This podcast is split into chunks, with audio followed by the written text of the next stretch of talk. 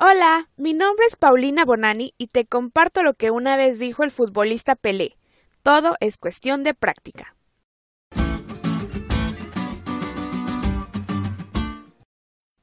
Yo creo que muchos se van a identificar en esto conmigo, y es que debo reconocer que nunca se me han dado mucho las matemáticas. Entre muchas otras razones, es por eso que elegí estudiar ciencias de la comunicación. Pensaba que jamás tendría que toparme de nuevo con álgebra y ecuaciones.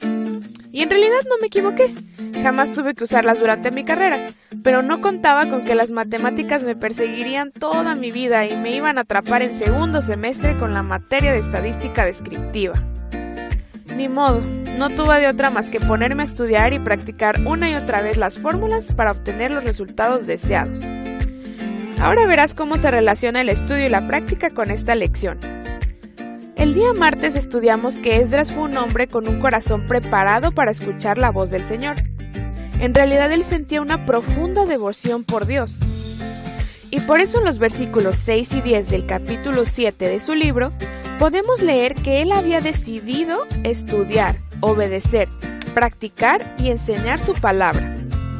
Esta determinación a hacer lo correcto ante los ojos de su Creador fue lo que lo preparó para una misión y ministerio tan importante para el pueblo de Israel. Lo que hizo diferente la historia de Esdras es que él no solo estudió la palabra y la ley, él la puso en práctica y la enseñó a su pueblo, para que renaciera en los demás el interés por obedecerla. En el libro de Profetas y Reyes, página 448, la hermana Elena de White menciona que Esdras dedicó su vida para preservar los escritos sagrados. Recogió todas las copias de la ley que pudo encontrar y las hizo transcribir y distribuir. ¡Wow! De verdad estaba decidido a que toda persona conociera a su Dios. Hay algo que debemos recordar. Esdras había vivido en Babilonia. De hecho, él estaba familiarizado con las costumbres de los paganos, y mucho de su conocimiento provenía de los escritos de los magos, astrólogos y sabios del reino medo-persa. Pero él sabía que muchas de esas prácticas no eran correctas y que tendría que desaprender bastante de lo que había estudiado en las universidades seculares, porque él deseaba por sobre todas las cosas estar en armonía con Dios y cumplir solo la voluntad divina. Por lo tanto, se propuso consagrarse por completo a estudiar y poner en práctica sus leyes y ordenanzas.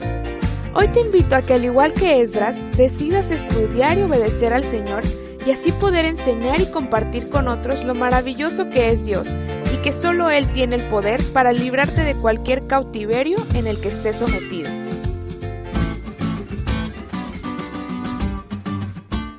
¿Te diste cuenta lo cool que estuvo la lección?